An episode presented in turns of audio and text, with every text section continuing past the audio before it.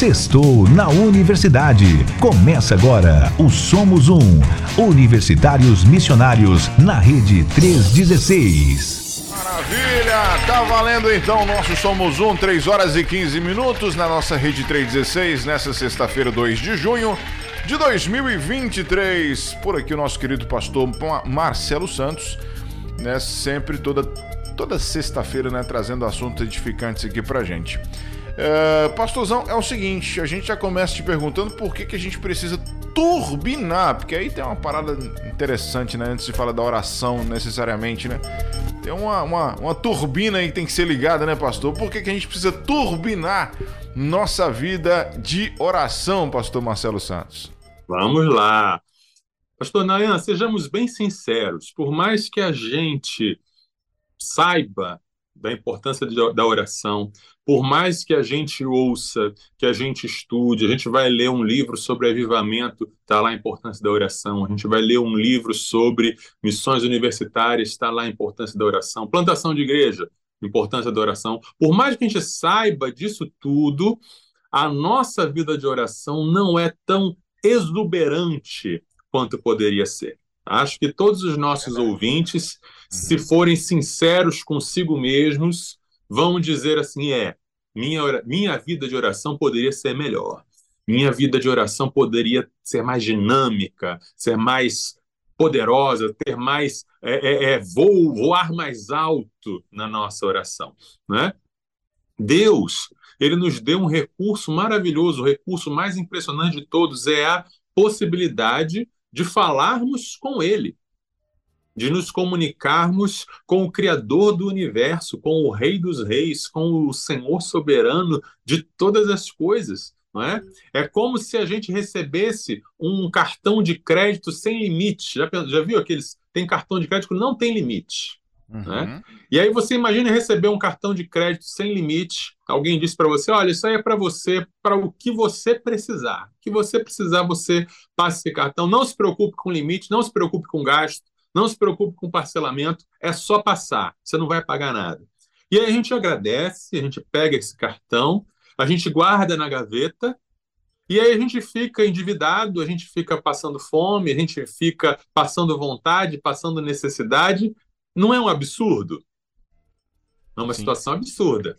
Mas é exatamente assim que a gente faz.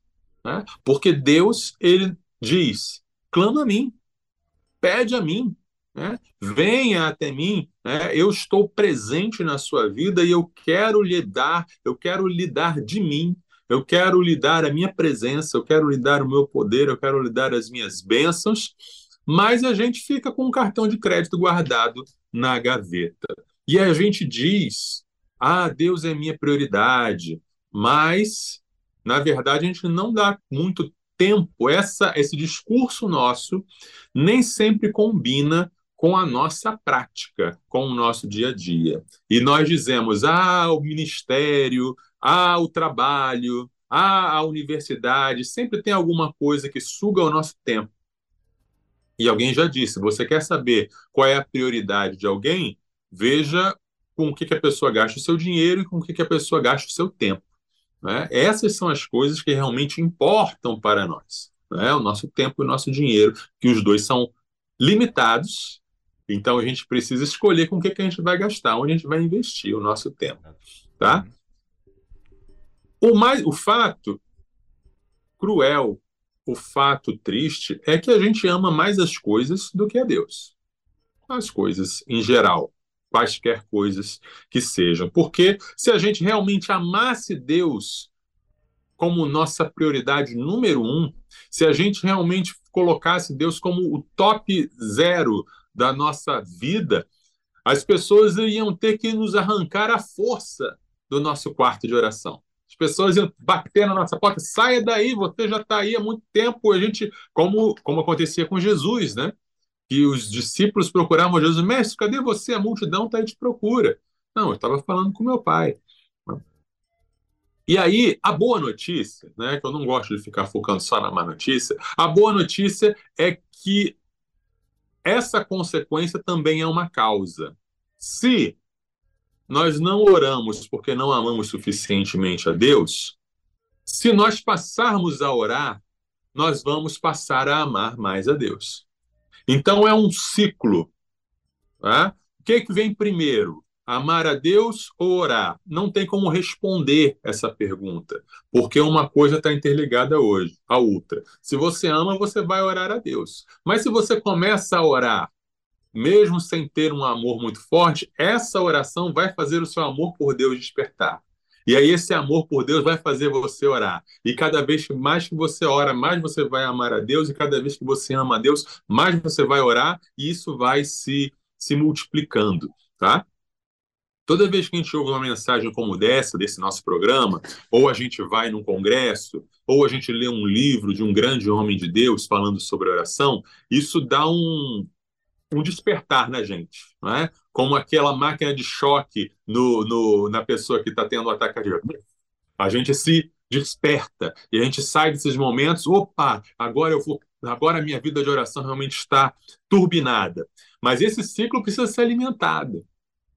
Né? Tem que ter uma intencionalidade de manter isso, tem que ter uma, uma intencionalidade de disciplina e de orar mesmo quando a gente não tem vontade. Buscar a vida de oração, me... ah, eu não estou com vontade, ah, eu estou desanimado. Tudo bem, vai sem vontade mesmo. Né? Vai sem vontade mesmo para isso entrar no, no seu sistema, para isso fazer parte da sua vida e de vez em quando dar uns choquezinhos, umas turbinadas para isso se intensificar. Porque vamos falar a verdade. A nossa carne, nossa natureza humana pecaminosa, ela vai preferir fazer uma série de outras coisas em vez de orar. A nossa carne vai preferir dormir, a nossa carne vai preferir mexer no celular, a nossa carne vai preferir é, adiantar aquele problema que eu preciso resolver, a nossa carne vai preferir conversar com alguém, nossa carne vai preferir se distrair com mil e uma coisas. Tá? Então, a, a, a, por que precisamos turbinar no nosso momento de oração? Porque a gente tem um recurso precioso, que é a oração, e não e temos uma carne, uma natureza pecaminosa que quer nos afastar desse recurso, nos afastar desse Deus. Então a gente precisa estar constantemente turbinando, alimentando incentivando. E aí tem muita gente que se sente culpado porque vai, vai para o seu momento de oração e a mente fica divagando. Você começa a orar por alguma coisa, ah, entra uma borboleta no seu quarto, ai, que borboleta linda, né? Você distrai, sua mente voa. Tudo bem, tudo bem. Né? Use até isso para orar, né? Sua mente se distraiu, você está orando, ah, Senhor, não sei o quê. Nossa, aquele fulano que não me pagou até agora, será que ele vai mandar o Pix? Aproveita e ora sobre isso. Ah, Deus toca no coração daquele infeliz para ele me mandar aquele pix. E aí você resolve, você os pensamentos que flutuam, você traz para a oração e você ora. Não, não, não importa o seu estilo de oração, não importa a sua seu jeito de orar, Deus está interessado em você, em ter você ali presente, orando, buscando Ele, buscando a presença dele, buscando a intimidade com ele, tá? Então, é isso. Temos que ter intencionalidade para intensificar a nossa vida de oração. Perfeito, perfeito, perfeito. É, eu acho que, voltando à sua fala inicial aí, é, se formos realmente sinceros, a gente está devendo muito, né? Devendo muito mesmo em relação à nossa vida de oração, nosso contato com Deus. É, temos os momentos, né? Ah, tem aquele momento ali que você faz o seu devocional de manhã, tem aquele momento ali que você, que você ora agradecendo pelo, pelo alimento, é, tem um momento que você faz a oração ali à noite quando vai dormir, quando tá na igreja, etc e tal. Mas são momentos, né? Momentos assim pequenininhos. E uhum. a gente precisa entender que Deus ele quer um relacionamento com a gente assim constante. Uhum. Então, uhum. isso. É bacana a gente isso mesmo. já compreender isso. Isso mesmo, isso mesmo. E, e se alguém pergunta ah, qual é o tempo ideal que eu tenho que separar para orar diariamente, eu lhe dou a resposta. Mais. Mais. Não mais importa tá quanto tempo. É. Exatamente. Não importa quanto tempo seja o ideal é mais, aumente mais, vai, vai intensificando aí, vai melhorando. Maravilha. Bom, abraço aqui o Manuel Santos, Manuel Senival dos Santos, né, da Igreja Pentecostal Terra Fértil, lá de São Paulo. Amém, irmão. Acabou de chegar aqui, está acompanhando nossa programação. Obrigado, Manuel, pela sua companhia. Seja bem-vindo, meu irmão. Deus abençoe. É... 3 horas e 25 minutos. Pastorzão, quais os segredos para ter sucesso na oração? Fala para gente sobre isso. Vamos lá. Quero ler um texto que fala exatamente sobre isso. E até preguei recentemente sobre esse texto. Está lá em Tiago, capítulo 5, versículos de 13 a 18. Alguém de vocês está sofrendo? Faça oração. Alguém está alegre? Cante louvores. Alguém de vocês está doente? Chame os presbíteros da igreja, e estes façam oração sobre ele, ungindo-o com óleo em nome do Senhor. E a oração da fé salvará o enfermo, e o Senhor o levantará. E se houver cometido pecados, estes lhe serão perdoados. Portanto, confessem os seus pecados uns aos outros e orem uns pelos outros para que vocês sejam curados. Muito pode, por sua eficácia, a súplica do justo. Elias era homem semelhante a nós, sujeito aos mesmos sentimentos, e orou com fervor para que não chovesse sobre a terra. E por três anos e seis meses não choveu. Depois orou de novo, e então o céu deu chuva e a terra produziu os seus frutos. Quais os segredos para ter sucesso na oração, segundo esse texto da carta de Tiago? Em primeiro lugar, é preciso orar. Né? O próprio Tiago diz no capítulo 4, versículo 2, que nós não temos porque não pedimos. Né? Não temos por que não pedimos. Então, o que, que Tiago fala? Está alguém aflito? Ore. Né? Então é preciso orar. Isso parece óbvio, né? mas a pura verdade é que se a gente não orar, nós não vamos receber. Se nós não orar, orarmos, nós não vamos ter. É, é uma verdade que quando a gente é criança, a gente entende muito bem. Nós, a criança ela ora com mais facilidade. Papai do céu, me dá isso, papai do céu, me dá aquilo. Quando a gente vai crescendo, a gente às vezes adquire uma certa sofisticação teológica que acaba atrapalhando a nossa vida de oração. E nós pensamos assim: por que, que eu vou orar se Deus já sabe todas as coisas? Né?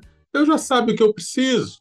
Né? Deus vai me dar conforme a sua soberania. Deus é soberano sobre todas as coisas, Deus sabe todas as coisas, sabe o que vai no meu pensamento, sabe o que eu preciso, então eu não preciso pedir, só preciso agradecer. Tá? Mas isso não combina com a Bíblia. Né? Isso não combina com a Bíblia, porque a Bíblia nos fala o tempo todo para orarmos, para pedirmos, para clamarmos. Jesus nos dá a ordem, né? Mateus 7, de 7 a 11. Não custa a gente ler novamente, apesar de ser um texto bem conhecido. Peçam e lhes será dado. Busquem e acharão. Batam e a porta será aberta para vocês. Pois todo o que pede recebe, o que busca encontra, e a quem bate a porta será aberta.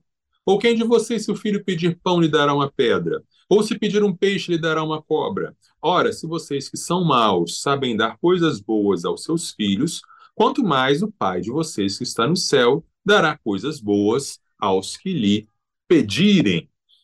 A oração, ela é a porta que abre o céu para nós. Então não tem essa de ah, já está tudo, Deus determinou tudo. Pode, pode ser, mas Deus determinou, inclusive, que você ore. Né? Se Deus, se Deus é soberano sobre todas as coisas, Ele é soberano sobre a sua oração. E ele já determinou que se você não orar, ele não vai dar. Ou, colocando de outra forma, ele já determinou que você vai orar e que ele vai te dar em resposta à sua oração. A gente vê as histórias bíblicas, como por exemplo a história de Jonas, né, que Deus mandou uma mensagem para Jonas: Olha, eu vou destruir a cidade de Nínive. E Jonas só pregou isso. E o povo de Nínive se arrependeu. O povo de Nínive, Nínive chorou, orou, jejuou. E Deus, a Bíblia usa a linguagem, Deus se arrependeu do mal que iria fazer e não destruiu a cidade. E Jonas ficou bravo com isso. Mas o fato é que havia um plano, havia um decreto né? Mas o arrependimento, a oração, o jejum, a confissão mudaram os planos de Deus. Da mesma forma, Ezequias, que Deus tinha falado através do profeta: coloque ordem na sua casa e você vai morrer. E Ezequias orou, e Ezequias chorou, e Deus respondeu, mandou o profeta voltar no meio do caminho e dizer: Você vai ter mais 15 anos de vida. Então a gente precisa orar, como aquela frase diz, né? Orar como se tudo dependesse de Deus e agir como se tudo dependesse de nós, mas orar tendo essa expectativa de que Deus vai nos atender e orar sabendo que os planos de Deus se cumprem por meio das nossas orações. É, Jesus, ele orava. Né? Antes de escolher os discípulos, ele orava. Antes, nos momentos difíceis, ele se retirava para orar. Ele buscava sempre o Pai em oração. Né? Então, amigo ouvinte, irmão ouvinte, se você é mais espiritual do que Jesus, então não precisa orar, não. Né? Ah, eu já, já alcancei um nível de comunhão com o Pai maior do que o de Jesus, então não preciso orar. Beleza. Mas se você, como eu, ainda não chegou nem ao nível de Jesus, né? então a gente ora. Então a gente clama. O segundo princípio que a gente vê para, para uma oração de sucesso é a oração específica. Tiago ele fala aqui nesse texto: olha, se você está alegre, você canta louvores. Mas se você está aflito, você ora. Se você está doente, você chama os presbíteros, ora pelo enfermo. Se você cometeu pecado, você ora confessando. E a gente precisa ser específico na nossa oração. A gente precisa é, fugir da oração genérica nossa, nossa vida de oração ela é fraca e sem vigor quando a gente fica nas orações genéricas, sabe? Ah, Senhor, me abençoe nesse dia. E aí Deus responde lá do céu: Tá, meu filho, mas qual bênção você quer? Tem aqui um estoque, um armário cheio de bênção para você. Qual você quer? Né? Ah, Senhor, perdoe a multidão dos meus pecados. Não, não, não, peraí. Né? Você peca no varejo, então não vai querer ser perdoado no atacado. Né? Você tem que confessar também no varejo. Perdoa, Senhor, aquele olhar malicioso. Perdoa, Senhor, aquela palavra ferina. Perdoa, Senhor, aquele momento em que eu virei as costas para aquele que precisava. Seja específico. Né? Seja específico para ter uma, um relacionamento com Deus sempre sem, é, é sem engasgo, sabe?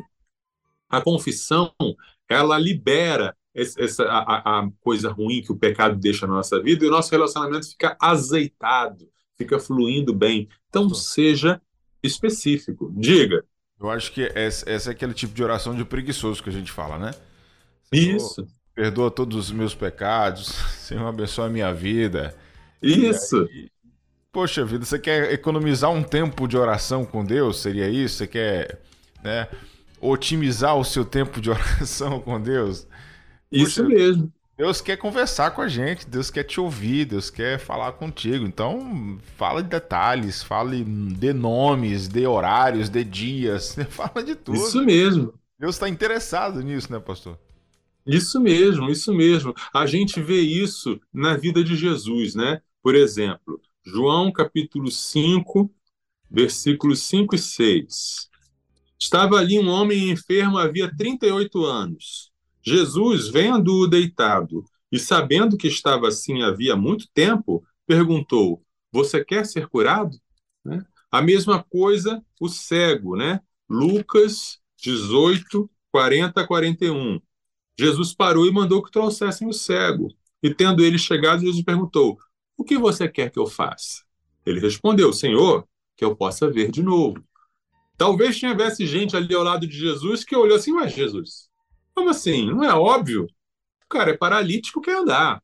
O cara é cego, ele quer enxergar. Mas ele quer que a gente diga, ele quer que a gente verbalize. Né? Se você é, é, Você precisa ter a convicção, você está diante de Deus, você está na presença de Deus, você está olhando para Ele. O que que você vai pedir para Ele? O que, que é importante para você pedir para Ele? E não ficar na genialidade, não ficar no, no, no atacado, né? Ah, Senhor, eu preciso desta bênção no dia de hoje. Eu preciso que o Senhor me ajude nesta questão. Né? Porque senão você vai até não vai ter a consciência de que Deus te respondeu, de que Deus te abençoou. Tá? Um recurso muito bom que ajuda a gente a, a ter uma, uma, a turbinar a vida de oração é você fazer uma lista de oração. Você ter um caderninho, uma agenda ou, ou um, no celular uma listinha em que você coloca os seus pedidos específicos, você coloca aquilo que você precisa, aquilo que você precisa que Deus haja na sua vida. E você coloca a data que você começou a orar por aquele pedido e você anota a resposta do lado. Tá? Isso é uma, uma grande, um grande auxílio, até mesmo visual, para a gente entender, opa, Deus realmente responde, vale a pena orar, vale a pena buscar. Pastor Paul Yong-Chu, todo mundo conhece a história né, do, do pastor da maior igreja do mundo, que lá nos anos 90 já estava com 100 mil membros, hoje em dia, lá na Coreia, e hoje em dia, não, não sei se já chegou a um milhão ou coisa assim, mas no início era só ele mesmo, para evangelizar ali, e ele precisava de uma bicicleta. Então ele orou para Deus: Senhor, não tenho condições de comprar, mas eu preciso de uma bicicleta. E ele sentiu o Espírito Santo falando com ele: Tá, mas qual bicicleta você quer? Qual modelo? Qual a cor? Você quer bicicleta de marcha ou sem marcha? E aí ele começou a orar especificamente: Deus, eu quero uma bicicleta da marca tal, que é a melhor marca, não vai me deixar na mão. Tem que ser azul, que eu gosto de azul uma bicicleta de marcha, porque tem muita ladeira para eu subir. Ele foi pedindo. E aí, mesmo ele sem ter dinheiro, Deus concedeu a ele, ele teve a oportunidade de ter a bicicleta exatamente do jeito que ele queria, do jeito que ele pediu. Tá? Então, primeiro segredo, orar. Segundo segredo, orar especificamente. Terceiro segredo, terceiro princípio para a oração eficaz, a oração em unidade. Tiago fala assim: olha, se tiver alguém doente, chama os presbíteros da igreja para orarem por esse doente. Ou seja, busque ajuda. Não ore apenas sozinho. Ore em unidade. Ore como um corpo. Ore como uma família. Existe algo especial que acontece quando nós oramos juntos como igreja. Existe algo especial. Não é que Deus não ouça a oração que você faz no seu quarto sozinho. Claro que ouve. Jesus manda a gente fazer a oração no quarto sozinho. Mas existe algo especial quando dois ou três se reúnem. Jesus fala, do, quando do, dois ou três é um número mágico, é o quórum mínimo para Deus se manifestar de maneira especial. Dois ou três em concordância, né? ligando no, no, na terra o que está ligado no céu e vice-versa. Quando a gente ora uns pelos outros, é, Jesus se manifesta de uma maneira especial. Eu diria que são duas asas do avião: a oração individual e a oração coletiva, a oração na igreja. Sem as duas asas, o avião não decola. Tá? A pessoa que só ora na igreja não está tendo uma vida de oração que voa. Pessoa que só vai para a igreja e só ora na igreja, só busca Deus na igreja, só ora junto com os outros. Está uma vida de oração deficitária. Mas também a pessoa que só ora em casa, o famoso Cristo em casa, é o famoso desigrejado, o famoso eu, eu tenho Cristo, não preciso de igreja. Esse também tem uma vida deficitária. Tem uma vida que não experimenta tudo que poderia ter em oração. Porque quando o corpo se reúne e uns oram pelos outros, existe bênção, existe cura. Né? Tiago fala aqui sobre o, o, o pecado. Né? É, e ele diz: orem uns pelos outros e confessem seus pecados uns aos outros para serem curados. Tiago não diz para serem perdoados. Para você ter o seu pecado perdoado, você confessa diretamente a Deus. Não precisa de intermediário, não precisa de, de um confessor. Mas quando a gente confessa o pecado um para o outro, nós somos curados. Né? Nós somos curados dessa desse mal que o pecado nos faz. Nós somos curados dessa prisão que o pecado nos coloca. Até mesmo psicologicamente funciona da seguinte forma: se eu, tô, se eu pedir oração para o meu irmão sobre um pecado da minha vida, eu vou ter vergonha de chegar na reunião de oração seguinte e continuar dizendo que eu estou com o mesmo pecado. Então eu vou me esforçar para não pecar, para eu ter uma resposta para aquele irmão. Ah, funciona mais ou menos assim. A confissão mútua traz cura.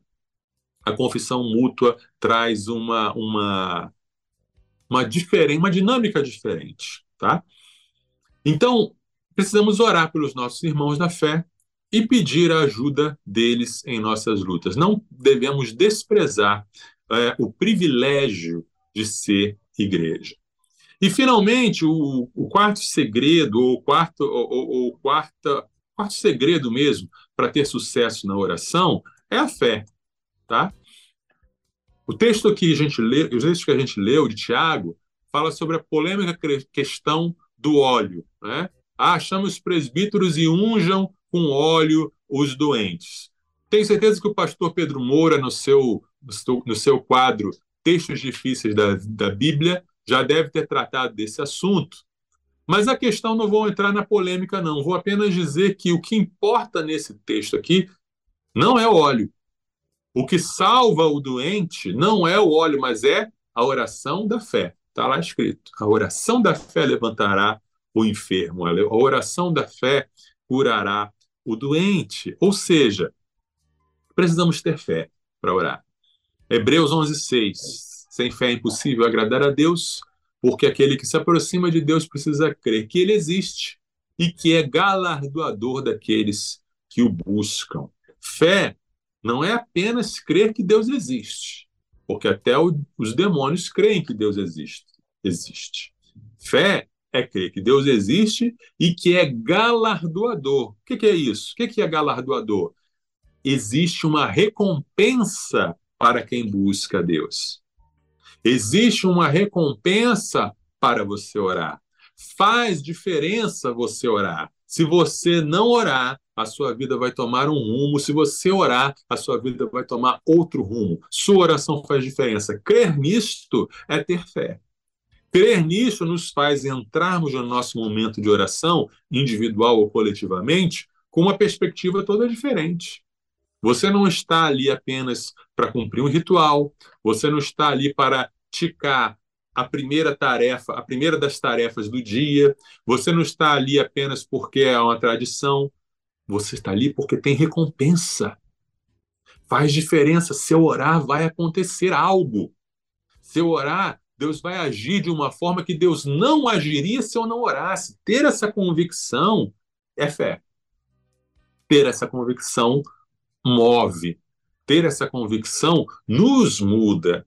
Porque uma coisa é você estar tá com um problema, está com uma dificuldade, né?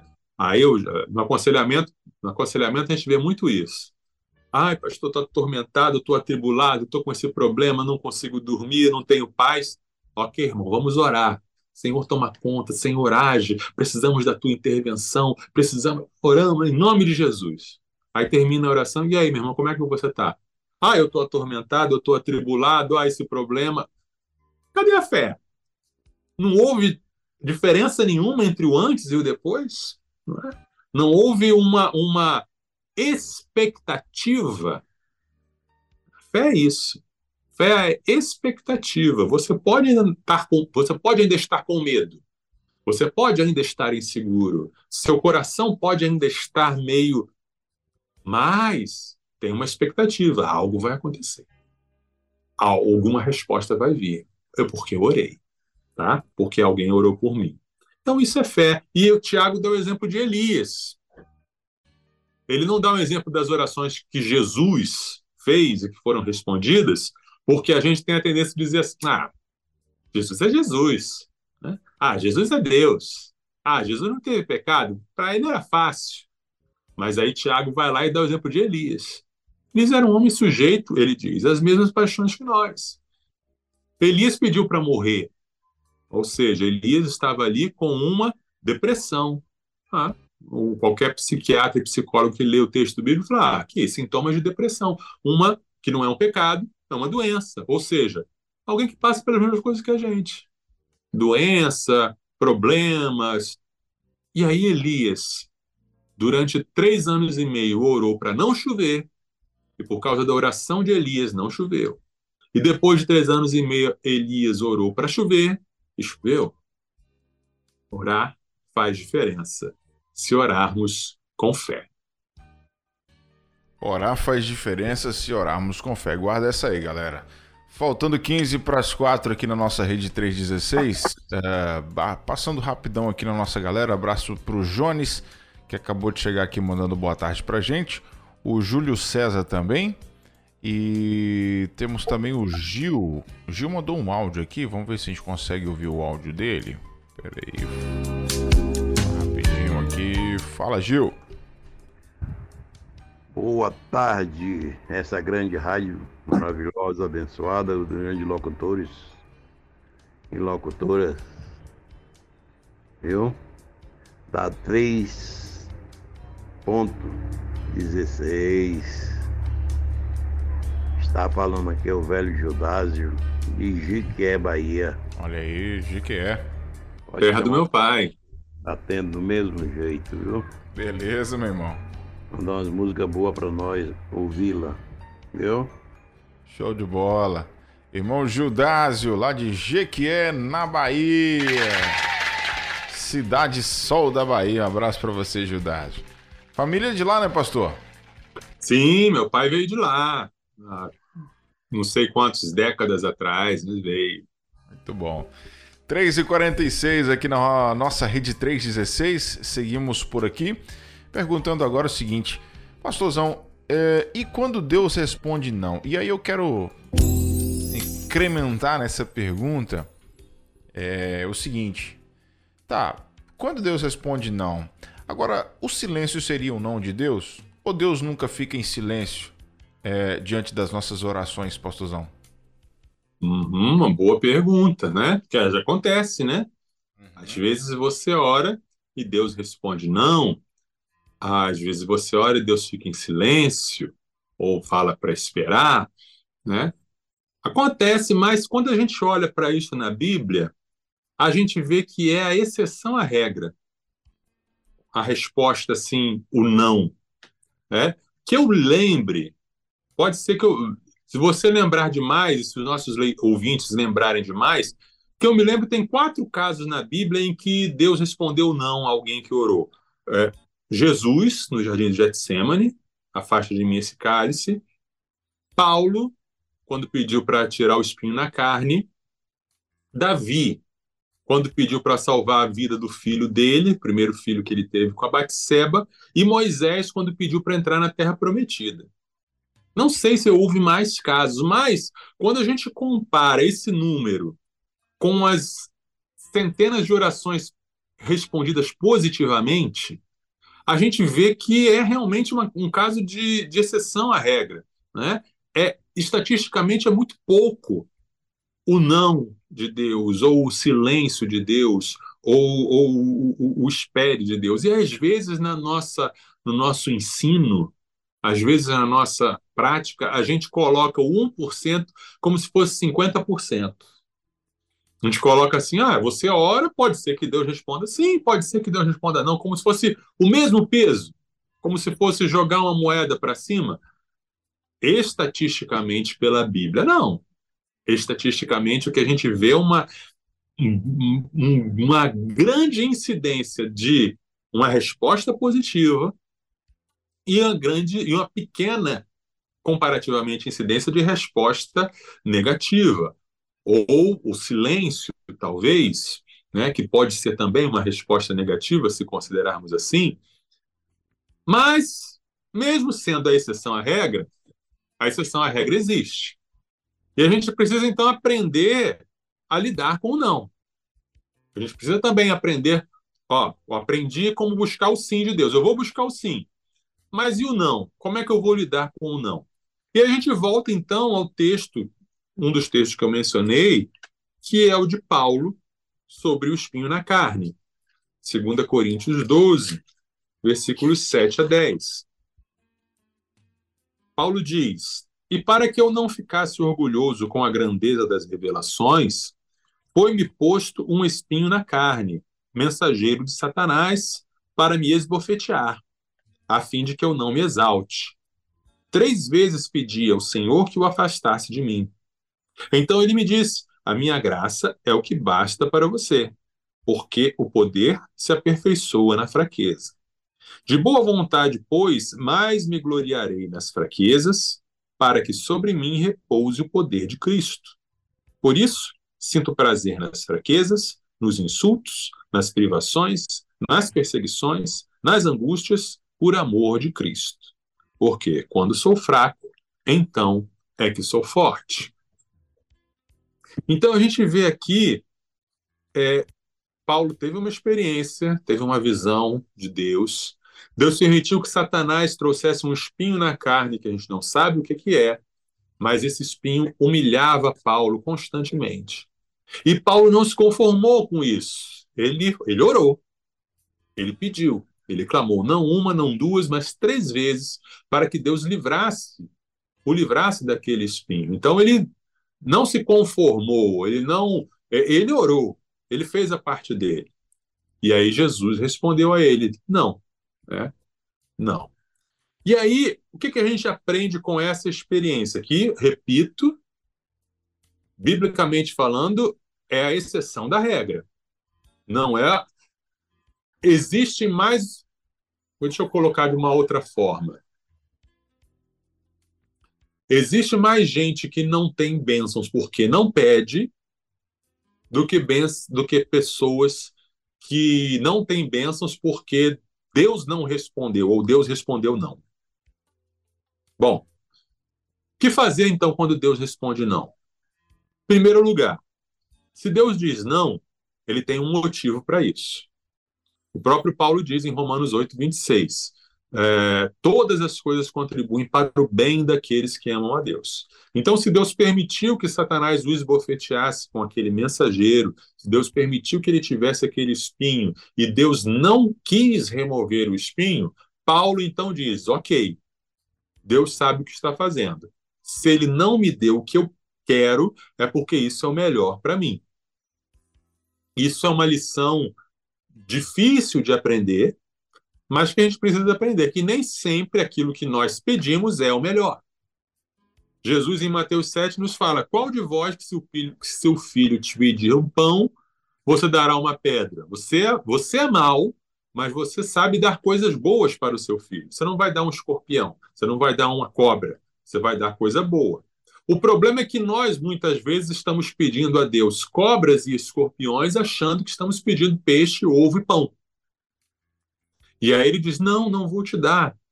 E a gente chora, a gente esperneia, mas eu quero, mas eu quero. Somos como aquela criança que quer colocar a mão no, na, na, tomada, enfiar o arame na tomada. Somos como aquela criança que quer brincar com a arma carregada do pai. Né? E o pai diz não e a criança chora. Por quê? Por que, que eu não posso colocar a cabeça no leão, na, na boca do leão no zoológico? Não pode, a criança chora. Então, às vezes, Deus responde não, porque aquilo que nós consideramos que vai ser bênção para nós não é. Como é que a gente vai saber isso? Pedindo, orando. Né? Senhor, me dá. Se ele não dá, é porque não é bom. Né? Mas você pede, você ora, você clama. Deus não vai te dar pegadinha. Né? Não precisa ter medo de pedir algo a Deus. Deus não vai te dar para dizer assim, ah lá, tá vendo? Não, ele não faz isso. Né? Ele só dá o que é bom. Se Deus nos diz não, outro princípio, é, a sua graça nos basta. Né? Jesus respondeu para Paulo: a minha graça te basta. O que é a graça de Deus? É toda a bondade de Deus, todo o favor imerecido de Deus, toda a, a, a ação de Deus em nosso favor em nos dar aquilo que nós não merecemos. Então, às vezes, até o não é uma graça de Deus. Às vezes, o, o, o sofrimento é uma graça de Deus. Às vezes, a perda é uma graça de Deus. Nós não entendemos, mas um dia entenderemos. Um dia a gente vai ver todos os fios dessa tapeçaria bem entrelaçados, a gente vai ver o quadro perfeito e a gente vai dizer: Ah, entendi. Ah, eu tive que passar por tal coisa para chegar aqui. Ah, eu, isso teve que acontecer comigo para que em mim se formasse o caráter de Cristo. Ah, mas até então a gente está no meio do processo, a gente está no meio da, do burilar de Deus. E a gente precisa crer, exercer fé também, de que a graça nos basta. E aí, se Deus diz não, nós somos fortalecidos na nossa fraqueza. Né? Jesus disse para Paulo: o meu poder se aperfeiçoa na fraqueza. E Paulo diz: então vou me alegrar na fraqueza. Então vou celebrar a fraqueza. Então vou dizer que bom que eu sou fraco, porque quando eu sou fraco eu sou forte. Quando eu sou fraco eu sou dependente de Deus e ser dependente de Deus é tudo que eu preciso. Então vou celebrar. Que bom que eu sou fraco, que bom que não me, Deus não me respondeu, que bom que eu sou limitado, que isso vai me humilhar. Né? E Paulo estava correndo o risco de se exaltar, porque ele, veja bem, um, um, um sujeito que sobe até o céu né? O texto diz: ele não sabe se ele subiu só no espírito ou se foi de corpo e alma e espírito para o céu, para o próprio céu, e viu coisas inenarráveis. Esse homem, quando volta, vai se achar o quê? Vai se achar o próprio vice-deus. Tem gente que nem acontece nada disso, já se acha o cara. E aí Paulo diz: ok, que bom que eu tenho essa fraqueza. E aí eu me torno dependente de Cristo. Que aí eu me torno é, é, dependente da graça. Ah, então tá bom, Senhor. Então é isso mesmo. E aí, esse, esse é o segredo para a gente lidar com o não de Deus. Sabendo, porém, que tem algumas orações que Deus nunca vai dizer não. Né? Deus nunca vai dizer não se você pedir mais santidade. Deus nunca vai dizer não se Deus pedir para você vencer determinado pecado.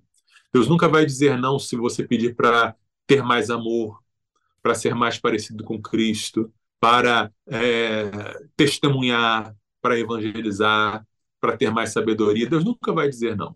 Né? Então, esse é o foco da gente é, aprender a lidar com o sim e com o não de Deus. Perfeito. Queria que os ouvintes, se puderem, que mandassem alguns testemunhos de oração, alguns exemplos de orações respondidas positivamente, orações respondidas negativamente, se der tempo aí, a gente ouvir aí os testemunhos. Maravilha. Fica aí a dica, pessoal. Fica à vontade, tá? Pastor Francisco está dizendo aqui, Pastor Marcelo Santos, Deus te abençoe sempre. Que palavra abençoada sobre oração. Amém. É, temos também o irmão Fabione, irmão Fabione, da Igreja Batista em São José da Tapera, em Alagoas. É... Amém. Bem-vindo. Ele, ele tá fazendo uma pergunta aqui, pastorzão. Seguinte, qual o contexto desse versículo de 1 Tessalonicenses 5,17? Orar sem cessar. Orar sem cessar.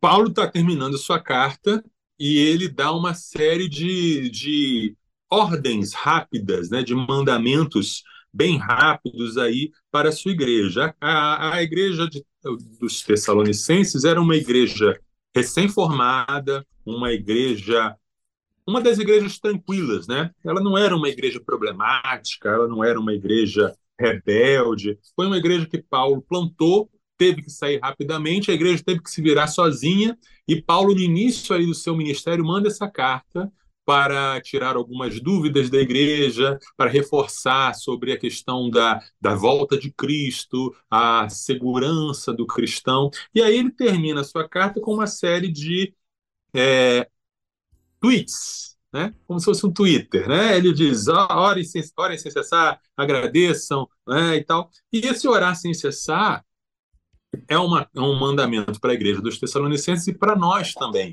O que, é orar sem cessar? É você desenvolver essa atitude de oração, não apenas no seu momento devocional, que você está ali no seu quarto, mas durante toda a sua vida. Você transborda o seu momento de, de oração do seu quarto para a continuidade da sua vida. No ônibus, no trem, no trabalho, na escola, você está trocando pneu e está orando. Você está almoçando e está orando. Você está é, é, preparando a tese de mestrado e está orando. Tá? Isso não é tão simples quanto parece e não acontece sem você ter uma vida de oração intencional no seu quarto. Tem gente que usa esse versículo como uma desculpa para não ter um momento devocional. Ele diz não, eu não separo um momento para orar, não, porque eu oro sem cessar. Aí eu digo: duvido. Se a pessoa não consegue fazer o mais fácil, vai fazer o mais difícil? Porque orar sem cessar não é fácil, não, gente. Ter essa constância de você estar o tempo todo levando, levando o pensamento para Deus, levando para Deus, levando para Deus, se você não tem o exercício de orar concentradinho no seu quarto, sem interrupção, né? Olha só, você não consegue orar sentadinho no seu quarto, sem interrupção. Você vai orar com criança berrando, você vai orar com prestando atenção no trânsito, você vai orar atendendo o cliente? Duvido. Tá? Mas se você mantém uma vida de oração constante, você vai transbordando e alcançando até chegar a esse nível de orar realmente sem cessar, de estar o tempo todo com a mente voltada para Deus. Show de bola. A Selma Carlos, ela dá um, ela, ela traz pra gente aqui algo bem interessante. Ela primeiro ela fala que o tema é ótimo, né? Tá aprendendo bastante. E ela traz um trecho, pastor, do hino é, 155 do cantor cristão, que fala assim: Ó que paz perdemos sempre, ó que dor no coração, só porque nós não levamos tudo a Deus em oração. Uhum, esse hino é muito profundo, muito bonito. Né? Você, você ora, mas você não leva tudo, você guarda alguma coisa para você. É, e essa coisa que você não entrega para Deus em oração fica tirando a sua paz, porque não está uhum. entregue. Né? Então entrega tudo, deixa tudo. Não existe pedido pequeno demais para ser atendido. Às vezes a gente falha por não entregar as coisas pequenas. Né? Todo mundo ora quando tem um caso de câncer na família. Todo mundo ora quando, quando é, é, é o avião está com a turbina pegando fogo. Claro. Né? Todo mundo ora quando acontece uma guerra no seu país. Ok. Mas a gente esquece de levar as coisas pequenas, as coisas que a gente acha que pode resolver. Né? Entrega tudo. Entrega tudo na mão de Deus. Isso aí. Bom, 4 horas e 1 minuto aqui na nossa rede 316, no horário oficial de Brasília. Pastorzão, traz pra gente agora umas dicas práticas aí que, que você pode sugerir para a gente, para a gente terminar a nossa, nossa vida de oração? Isso. Uma delas eu já mencionei aqui por alto. Uhum. Tenha um tempo e um lugar próprio para você orar. Separe ali um tempo. Tem gente que diz como se fosse uma regra escrita na Bíblia que tem que ser de manhã. Não, não tem que ser de manhã. Pode ser que para você seja noite, pode ser que para você seja madrugada, mas separa aquele tempo fixo. Toda hora tal, de tal a tal, e aí pode ser 5 minutos, pode ser 15 minutos, pode ser o que for. Separa aquele tempo. Você vai se trancar, você vai dizer para sua família: não me perturbem agora, porque esse é um momento, meu momento de oração. É importante é, é, separar, ou se não separar, mas pelo menos prestar atenção entre o tempo de orar e o tempo de estudar a Bíblia. Porque tem gente que tem mais facilidade para orar e aí por isso negligencia o estudo da Bíblia. Tem gente que tem mais facilidade para estudar a Bíblia e aí corre o risco de passar o tempo todo da devocional só lendo a Bíblia. Tá? Então faça essa, faça essa, é, é, essa medida aí, né? Se você tem 10 minutos, você ora durante 5 minutos e lê a Bíblia por 10 minutos, ou vice-versa mas separe o tempo para orar, para especificamente separar um tempo para orar. Faça a lista de oração, que eu já falei, né? Fazer essa lista vai te ajudar a você orar, que às vezes você não está habituado à vida de oração e você fica sem assunto, ou você acha que fica sem assunto. O que, que eu vou fazer durante cinco minutos inteiros? Você nunca fez uma oração de cinco minutos não é? Porque você está acostumado a fazer oração, Senhor abençoe esse alimento em nome de Jesus, amém. Mas, é, se você faz uma lista de oração, você tem ali o que orar. E aí você vai ver que, de repente, cinco minutos vão ser pouco. E aí você vai ter que aumentar aí o seu tempo devocional. Coloque pedidos desafiadores. Né? Turbine a sua vida de oração com pedidos desafiadores. Sabe? Deus chegasse para você e te desse a certeza de que Ele vai te atender, o que você pediria? Aí isso faz a gente sonhar alto, isso faz a gente pedir alto. Opa, né? Coloque pedidos desafiadores, né? Na sua, no seu momento de oração, não apenas peça. Hoje, no programa de hoje, nós enfatizamos muito a oração da súplica. Pedir, pedir, né? Aquilo que eu preciso, aquilo que eu necessito. Mas tem a oração é mais do que isso. Orar é louvar, orar é adorar a Deus, dizer para Deus o que ele é, dizer para Deus porque você o ama. Orar é agradecer as coisas específicas que ele te dá, que você recebeu. Orar é confessar pecados, né? orar é interceder pelo outro, interceder pelo crescimento do reino de Deus. Você pode usar a oração do Pai Nosso como um esboço. Ali, Jesus deixou tudo lá esmiuçado, como deve ser a ordem da oração. Pai nosso que estás no céu, santificado seja o seu nome. Adoração. Venha a nós o teu reino, seja feita a tua vontade, assim na terra como no céu. Intercessão. O pão nosso de cada dia nos dai hoje, súplica. Perdoa as nossas dívidas, assim como nós perdoamos aos nossos devedores, confissão. Não nos deixeis cair em tentação, mas livrar-nos do mal, súplica novamente pela vida espiritual porque o teu reino, poder e a glória para sempre. Amém? Adoração novamente. Tá? É, dica bem prática, quando você estiver no seu, no seu momento devocional, ore de olhos abertos. Sabe por quê? A gente foi ensinado né, a, a orar de olho fechado para ter mais concentração, não é isso? Mas na prática, a gente fecha o olho e a gente fica mais desconcentrado ainda. Se a gente está de olho aberto, a gente só está vendo aquilo que está na nossa frente. Se a gente fecha o olho, a gente vê o mundo inteiro, a gente vê o nosso, toda a nossa imaginação. O olhar de olho aberto pode ajudar a você ter mais concentração. É, também orar em voz alta. Quando a gente fica orando só no pensamento, o pensamento voa com mais facilidade. Mas se você está falando, você está falando e você está ouvindo o que você está falando, você direciona mais, você tem uma, uma sequência, uma linha de raciocínio que é importante. Tenha parceiros de oração, né? tenha parceiros, tenha gente que ore com você, frequente reuniões de oração. Na sua igreja, você tem reuniões de oração, se na sua universidade tem pequenos grupos, se reúna, ore, ore uns pelos outros. É, na hora da oração coletiva, participe junto. Sabe aquela coisa de amém, é isso mesmo, concordo, Senhor. Isso vai ajudando a você se prender naquela oração e não a mente voar, não a mente flutuar. Se você fica quietinho, a tendência é que você está pensando na alta do dólar e, e, e, e no, nas fofocas dos famosos. Né? Mas se você concentra, você repete, é verdade, Senhor, é isso mesmo, você vai se ligando ali naquela oração.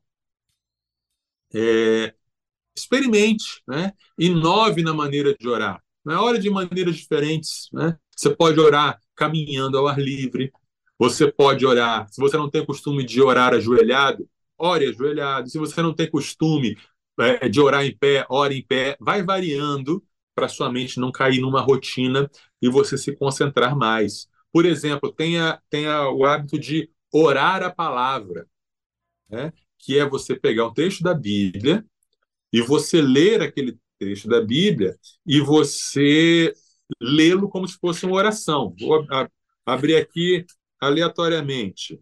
É... Sofonias 3,18. Congregarei os que estão entristecidos por se acharem afastados das festas solenes, estes que são do seu meio, sobre os quais pesam afrontas. Você pode orar texto e dizer, Senhor, obrigado porque o Senhor me congregou, obrigado porque o Senhor me chamou, eu estava longe e me trouxe para perto. Você vai orar a palavra. Você pode orar orações escritas por outros irmãos, por outras pessoas. Pega e lê aquela oração. Isso pode te ajudar tudo isso sem perder o foco do objetivo. Né? O objetivo é aumentar sua intimidade com Deus, experimentar o poder dele em sua vida. Né? É isso que. Esse é o foco desse turbinar da vida de oração. Top, topzera, topzera. Dicas bem práticas aí, bem fáceis de colocar em prática mesmo. Agora, 4 horas e 9 minutos aqui na nossa rede 316, 4 e 9. Fechamos então, pastorzão, o assunto de hoje? Sim. Não sei se temos mais algum ouvinte dando algum testemunho, alguma palavra, alguma pergunta. A galera tá de boa não, aqui. Maravilha. Então tá bom, show de bola. Pessoal, é o seguinte, quem chegou agora é, no final e, e, não não pegou o conteúdo completo, fiquem tranquilos que daqui a pouquinho vai estar disponível para vocês nas nossas plataformas de podcasts aí espalhadas, etc e tal, aquela que você gosta de ouvir, ou no site, beleza? No site da 316, rede316.com.br e também no YouTube. Você pode acessar, você pode começar a, a ficar ligado no nosso conteúdo lá no canal do YouTube, Rede 3.16 TV, tá bom? Se inscreva lá. E você vai ter esse episódio de hoje e todos os outros episódios do Somos Um para você é, desfrutar aí tranquilamente. Do que, que a gente vai falar semana que vem, pastor Marcelo Santos? Não seja esquisito, mas seja diferente. Não seja esquisito, mas seja diferente. Bom tema. Então, semana que vem é sobre isso que a gente vai falar. Fica já o nosso convite para você acompanhar a gente. Pastorzão, muito obrigado mais uma vez, tá bom? Que Deus te abençoe. Deus abençoe, bom fim de semana para todos e até a próxima, se Deus quiser. Até, grande abraço. Sextou na Universidade. Universitários Missionários na Rede 316.